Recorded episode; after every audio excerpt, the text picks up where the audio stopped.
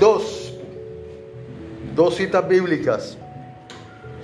Salmo 104, el verso 34. Salmo 104.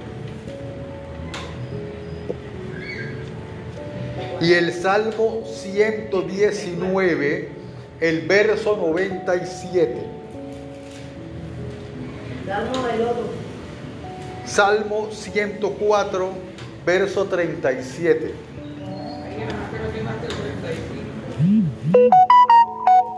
Es un solo verso.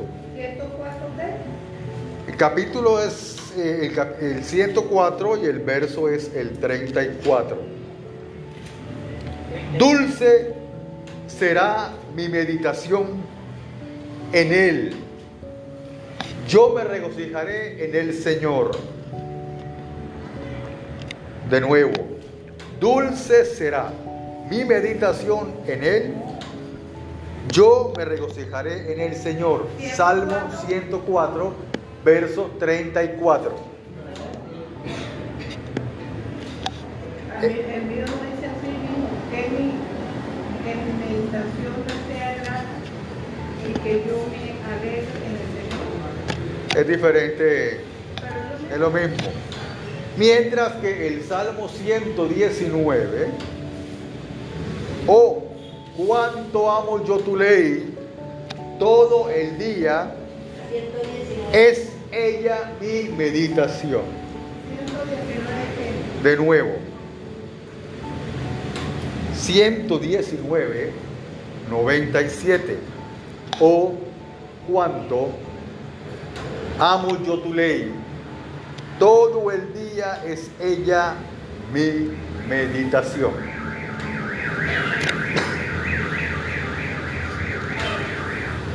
Hace unos meses, un grupo muy reducido de creyentes se preocupó porque un reconocido predicador del Evangelio confesó que él practica el yoga y que no le veía en absoluto nada de malo al yoga. Podríamos considerar el yoga cristiano. Ah, no, es que yo hago algunos ejercicios de respiración, de estiramiento. Y por último se acordó de la meditación, pero tengan cuidado porque el yoga principalmente es la meditación. Ahora, si usted quiere hacer ejercicios de respiración, de flexibilidad, pues vaya a un gimnasio, acuda a una piscina, a un parque fácilmente puede realizar ejercicios de estiramiento, de fortalecimiento y también ejercicios de respiración, lo que le llaman anaeróbicos y aeróbicos. Son sencillos. Yo recuerdo en, en mi niñez en el colegio cuando entrábamos a clases en primaria, se hacía ejercicios de respiración. En algunas instituciones educativas privadas y públicas se hacían los ejercicios de respiración, era para que la sangre fluya, para que uno pues eh, se sintiese mejor. De hecho hay unos ejercicios muy viejos que no son nada diabólicos, son ejercicios de muchos años. Si se siente cansado, pues se tapa la fosa nasal izquierda y respira por la derecha profundamente y va a ver el cambio. Puede respirar siete veces profundamente y expulsar por la boca.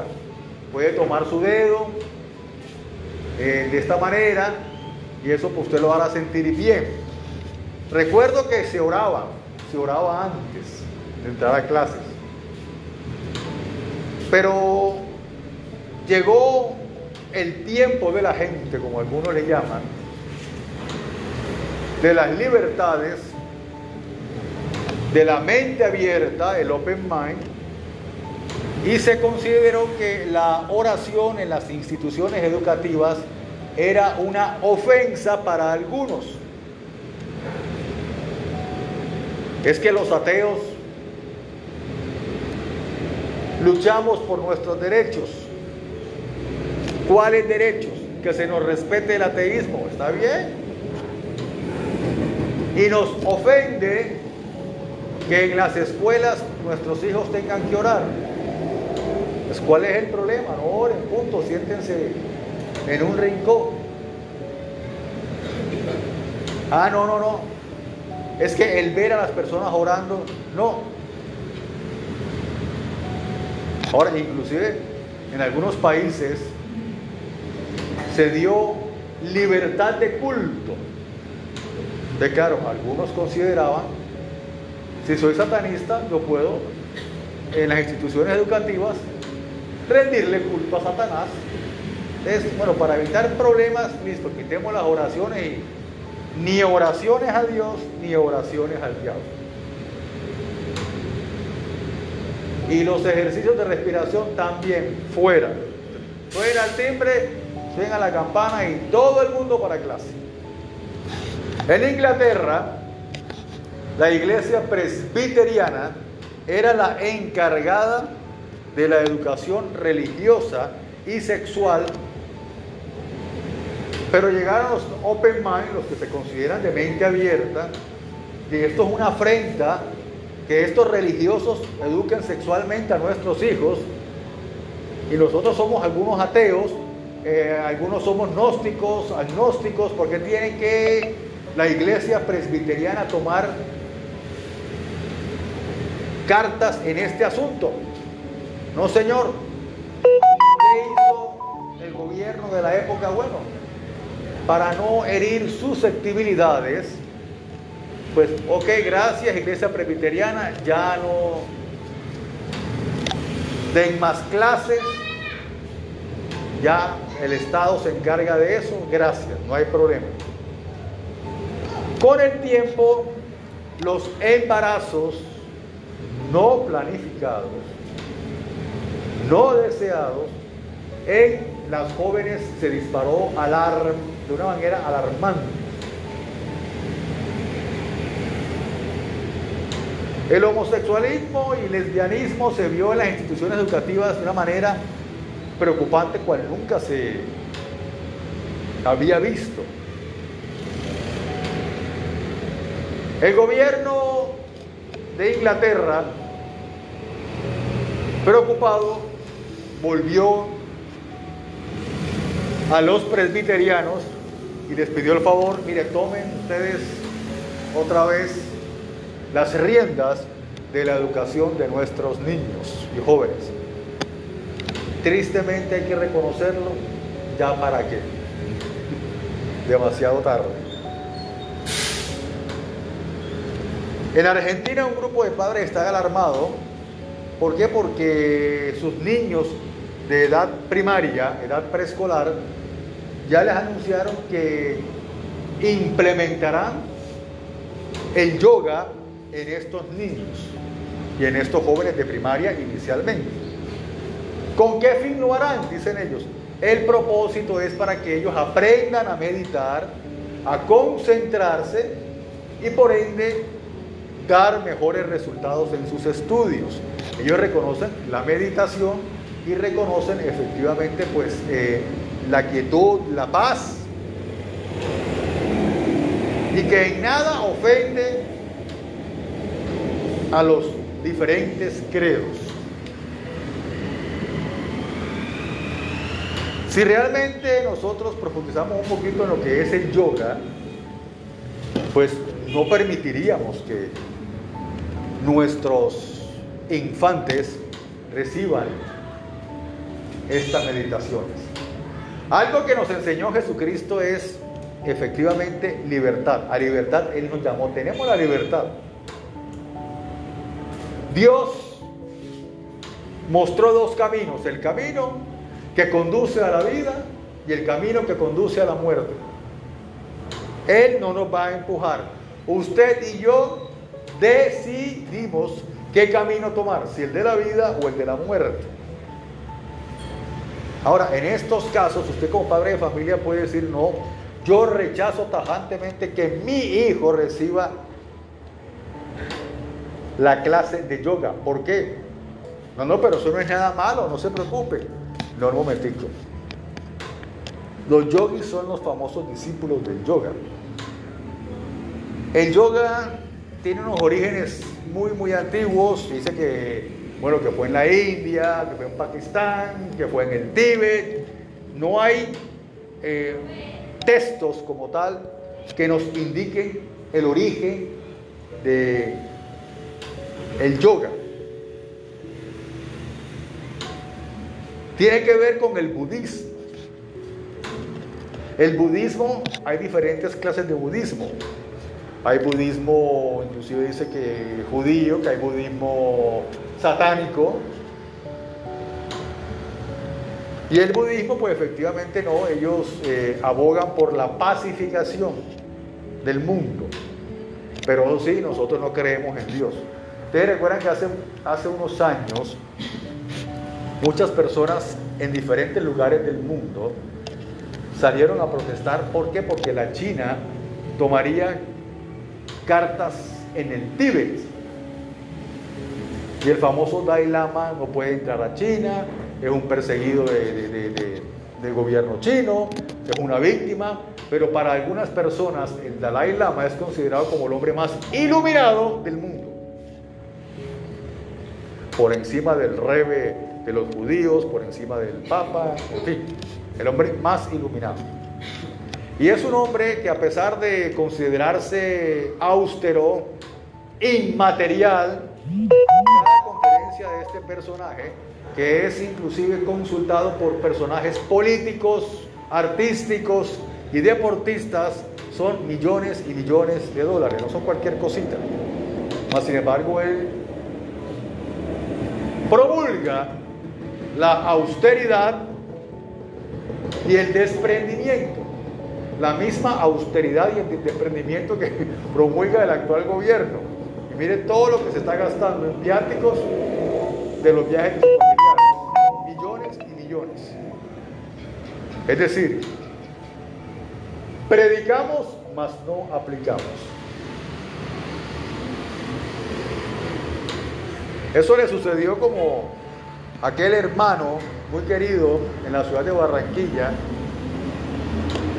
que iba a la congregación, asistía a los cultos y era perseguido por su familia, eran varios hermanos. Con el tiempo ya, pues, los ataques disminuyeron. Su mamá, eh, pues, mire cómo es posible que usted se cambió de religión y usted eh, está con esos protestantes, ¿cómo es eso? En fin, y mejor dicho, hijo mío, le faltó desheredarlo. La mamá con el tiempo termina aceptando la invitación de su hijo a la iglesia, a un culto dominical.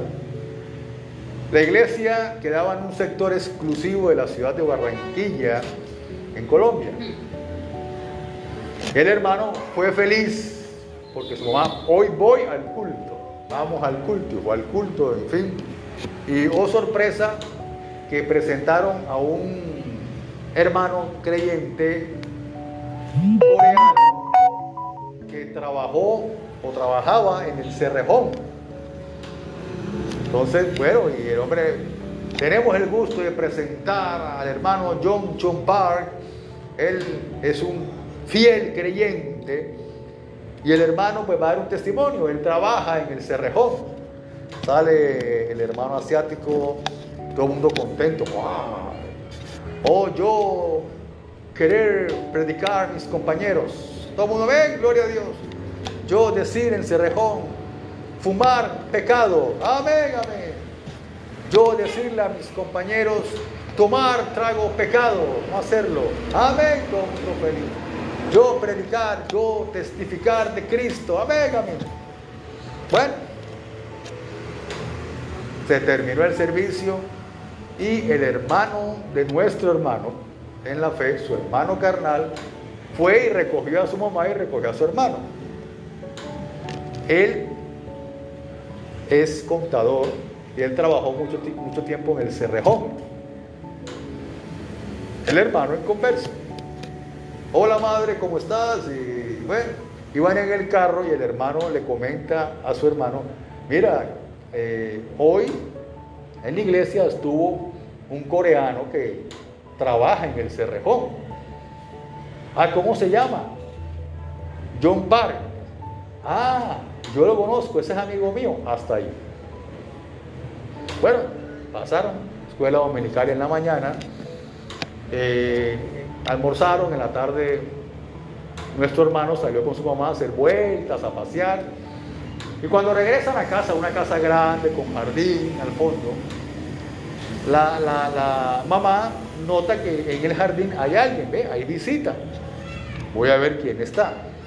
De cuando la señora llega al patio, se encuentra a su hijo, el contador, el otro, y de pronto ella mira así y estaba John Park compartiendo con su hermano, con su hijo, perdón. Estaba fumando y estaba bebiendo ron, tomando. Entonces la señora cuando lo ve, este no fue que estaba en la iglesia y se acerca. Eh, buenas, ¿cómo está? Usted no era el que estaba esta mañana en la iglesia testificando a sus compañeros que fumar es pecado y que tomar trago es pecado. El hombre casi se ahoga. Ay, qué, qué, ay, qué pena. Sí, sí, sí, carne ser débil. ¿Te imaginas?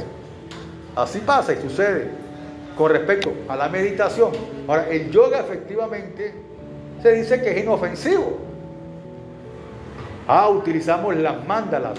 Usted no ha ido a varios negocios y a varias casas y encuentra unos circulitos, así como de adorno, que son las famosas mandalas. Esas famosas mandalas es como la tabla ouija, la utilizan inclusive para invocar demonios. Pero dicen que la mandala es para, bueno, cuando yo dibujo mandalas y la pongo en la casa, estoy atrayendo la paz, estoy meditando para tranquilidad mía y de mi familia y de mi negocio. La mandala tiene su historia.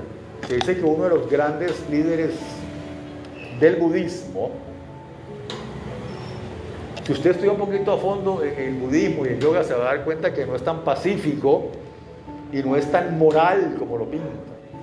Para ellos, nada es real, todo es ilusión. Es más, los famosos maestros se les llama gurú.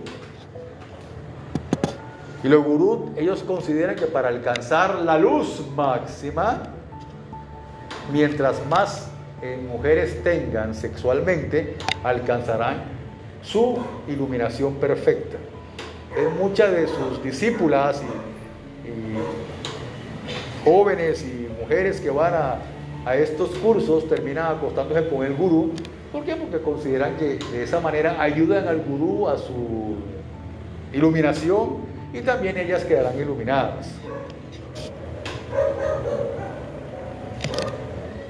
La famosa mandala dicen que uno de los grandes maestros, aunque no hay efectivamente textos que lo digan, pero dicen que fue de, los principales. Él quería hacer más y más y más. Y uno de sus maestros le dijo, tienes que ir a una población y matar a todos los habitantes de esa población. Por medio de la magia negra que utilizaban ellos. Le dicen que ellos invocaban los demonios, en fin, aunque dicen ser ateos, que no creen en Dios, pero sí creen en los demonios y en supersticiones. Dicen que los demonios mataron a las personas y traen las cabezas de las víctimas a una mándala. Y ahí surge y sale la mándala. Pero no, usted lo ve, no es para atraer prosperidad a mi negocio, es para atraer prosperidad a la casa y paz al hogar. En muchas ocasiones cuando estos yogis, que es el que practica el yoga, que es el discípulo, ellos en su meditación, hay momentos en que ellos invocan a alguien. Ese alguien es un demonio.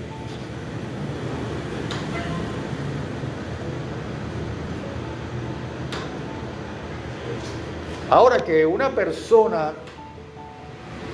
y lo dicen los mismos practicantes del yoga, y lo dicen los masones también, ningún ser humano puede estar en dos religiones.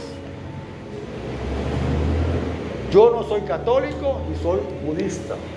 Yo no puedo ser cristiano y practicante del yoga.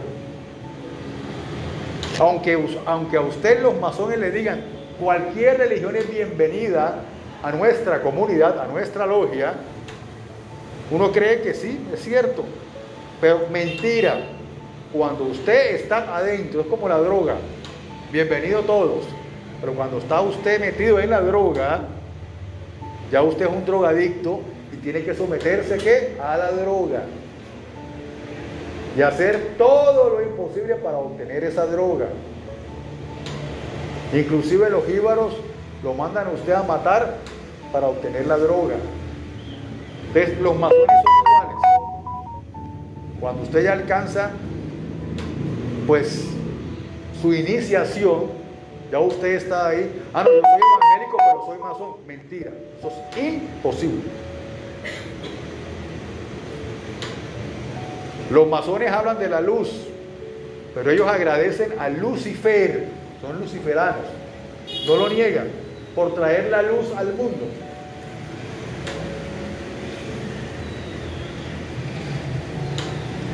Eso tiene una mezcolanza de gnosticismo de masonería y de budismo. Efectivamente, un creyente, lo acabamos de leer, nuestra meditación es en Él.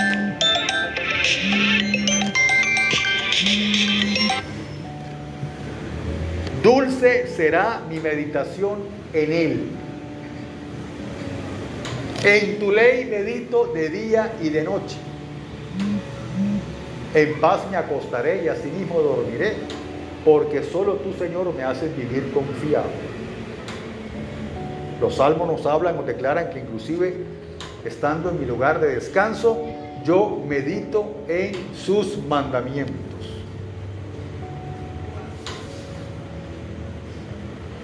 ¿Con qué limpiará el joven su camino?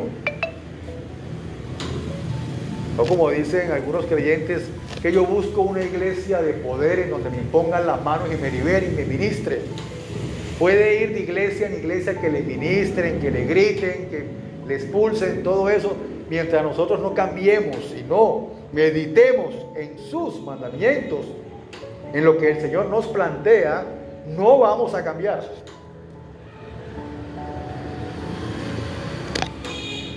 Mi madre efectivamente le hicieron un cateterismo. A ella le dijeron, quedó bien, quedó sana, pero usted tiene que seguir estas pautas para que usted siga con su vida normal. El anticoagulante, ejercicio, caminata media hora. Mi madre fácilmente podría decir, no me tomaré el anticoagulante, comeré en exceso, no voy a caminar, ¿para qué? Voy a pasar la vida sabrosa. Ella puede decir, no, hicieron el cateterismo, chévere, buenísimo, pero si no sigue las indicaciones, pues de nada le serviría el cateterismo.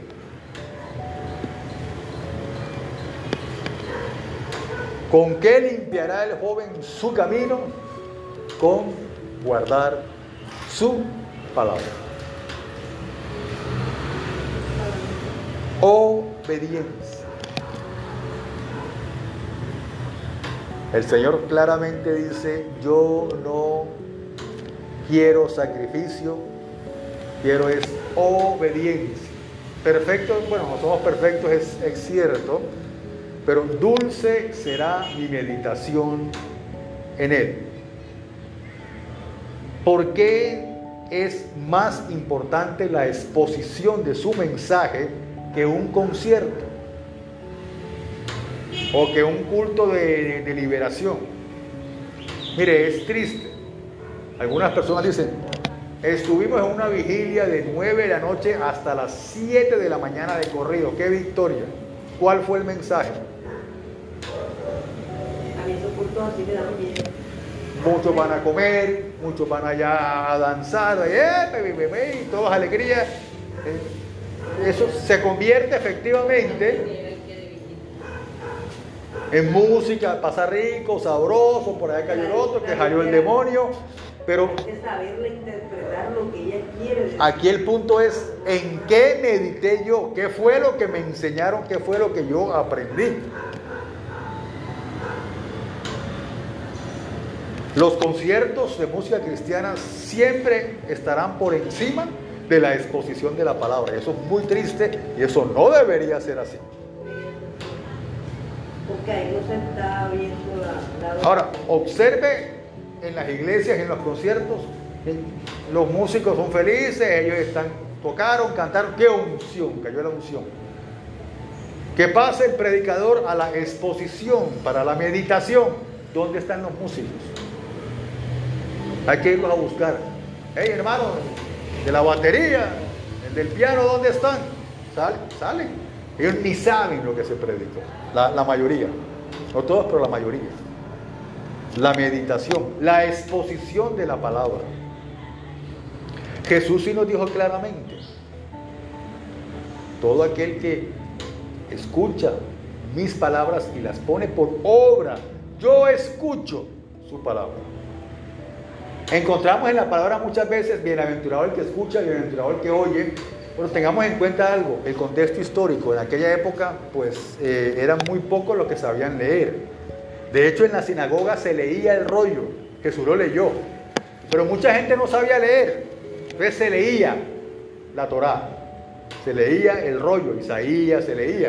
Entonces, claro, es bienaventurado el que escucha. De mucha gente cuando se leía el rollo estaban pendientes a lo que se decía. Y por momentos el que leía el rollo daba una explicación. Ya hoy en día, pues, muchos tenemos la facultad de leer, pero la meditación, la lectura, debe ser quizás el punto más importante en un culto. O sea, la oración es cierto, podemos orar mucho, pero bueno, ¿qué sé yo de la ley de Dios? Hablábamos con la pastora, con, varios hermanos, hoy inclusive la, la hermana nos estaba explicando en esta mañana, ¿cómo es posible que muchos cristianos de años se casen, se separen, se casen, se recasen, se divorcien, inclusive se casen hombre con hombre o mujer con mujer, eh, siendo cristianos, háganme el favor, o permiten pues que eh, eh, su hija traiga a su novio a la casa o que su hi- hijo traiga a la novia a su casa para que tengan sexo en un hotel, que lo hagan cristianos. Pues, ¿Cómo es posible que lleguemos a eso? Ah, pero que dulce será mi meditación en él. En la meditación yo comprendo realmente lo que Dios quiere para mi vida, para mi trabajo y mi negocio. ¿Cómo es posible que siendo creyentes, eh, comerciantes creyentes, tengan balanza falsa? Ah, pero son creyentes. No le paguen a sus empleados, le roben a sus patronos.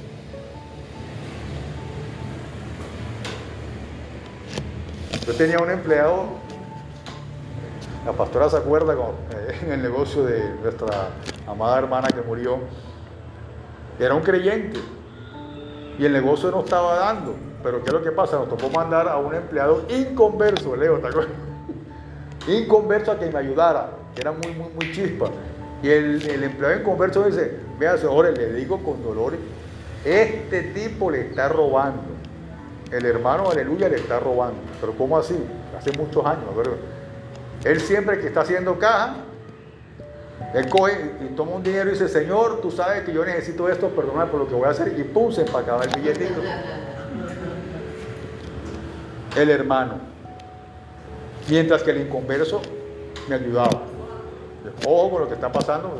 Pusimos a investigar y efectivamente el hermano Suagatatún es ministración, ayuno, vigilia, eso no sirve de nada si yo no obedezco lo que dice la escritura.